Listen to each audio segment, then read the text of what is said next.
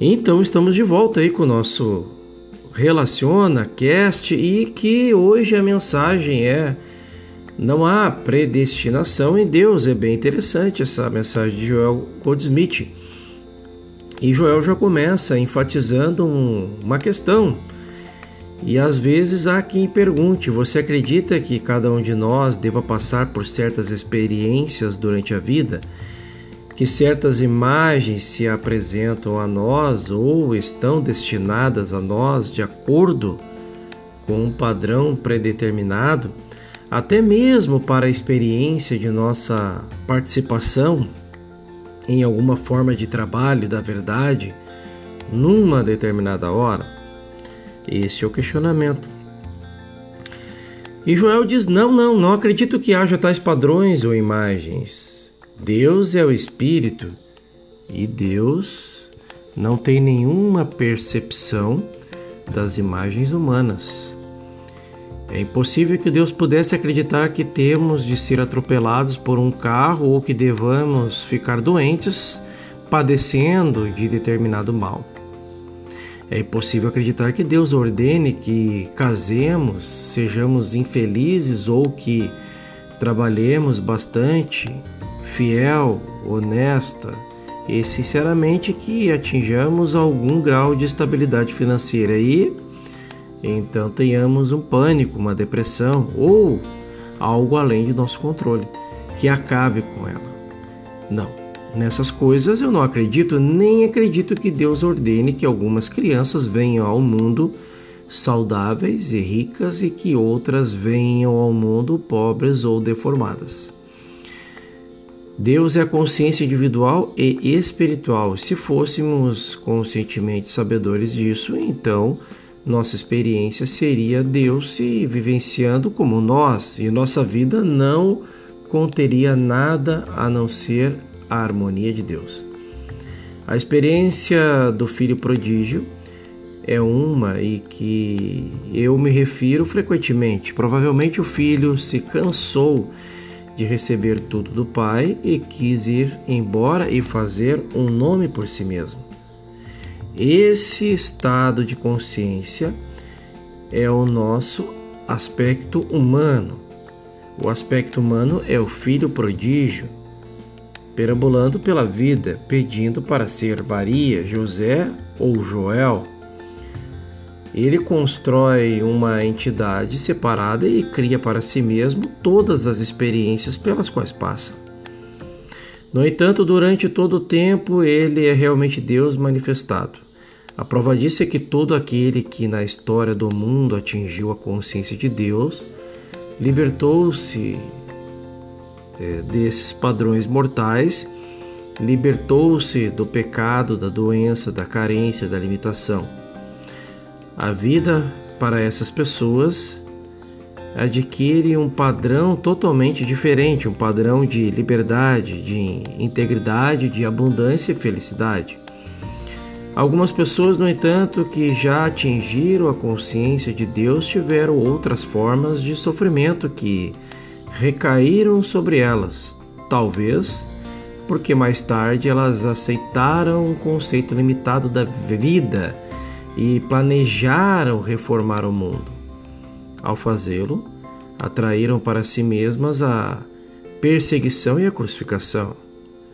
Se cada um de nós tivesse de perceber esta consciência de Deus e ao mesmo tempo libertar outra pessoa para que ela percebesse isso da mesma forma, então os líderes religiosos do mundo não teriam que passar por essas lutas. Se eu tentasse atrair multidões com esta mensagem pregando nas esquinas, poderia ter uma recepção muito desagradável porque estaria tentando trazer o espírito à mente humana que é antagônica a ele. Por outro lado, se eu permanecer no centro do meu ser, se me sentar no meu escritório ou em minha casa e descansar contente em minha união consciente com Deus, um aqui, outro lá e dois ou três em outro lugar, serão atraídos por mim apenas como um dos remanescentes que não se ajoelharam a Baal e que foram salvos por Elias. Assim eu encontro o remanescente que meu estado de consciência trouxe para mim. Então, não há nenhum antagonismo e nenhum argumento, só um estado de receptividade. Não acredito que os problemas humanos tenham algo a ver com Deus e, por esta razão, não são predestinados. Eles só são predestinados ao ponto de vista do aspecto humano. Se adotarmos o roubo como nosso meio de vida, está predeterminado que acabaremos na prisão se vivermos o tempo suficiente. Mas este é um padrão que nós delineamos amos não o, uh, o que Deus delineou. Ocorreu um, um exemplo surpreendente disso com um homem e o auge predeterminado para o padrão que ele estabeleceu foi o de uma sentença de prisão de 20 anos. E, no entanto, num toque do Cristo anulou todo o padrão humano três anos depois do momento de sua percepção de Cristo, ele obteve a liberdade condicional, muito embora uma junta de livramento condicional tenha declarado que ele nunca teria esse benefício. Um padrão humano nunca é estabelecido espiritualmente, nem é estabelecido com caráter permanente, mesmo no aspecto humano. Ele simplesmente é uma questão do momento e da frequência da vida do, da vinda de Cristo. O tema dessa mensagem é a identidade espiritual, a atividade espiritual, o poder espiritual. Sua evolução dentro do nosso próprio ser e a necessidade de atingir dentro de nós mesmos este centro espiritual do qual fluem a atividade e poder espirituais. Uma vez que o centro espiritual foi atingido e o poder do espírito foi libertado, ele realmente vive a si mesmo como nossa experiência. O que Paulo diz torna-se literalmente verdade.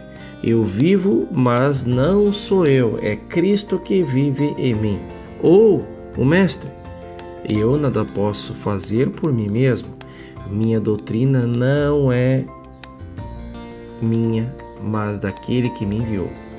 A essência desta mensagem é o Pai estar realmente vivendo nossa vida, fazendo todas as coisas e sendo tudo. Então façam todos um excepcional dia e no nosso próximo episódio vamos aí falar um pouco Vamos trazer a mensagem sobre a sinceridade e a integridade são condições prévias para a busca de Deus. Até lá.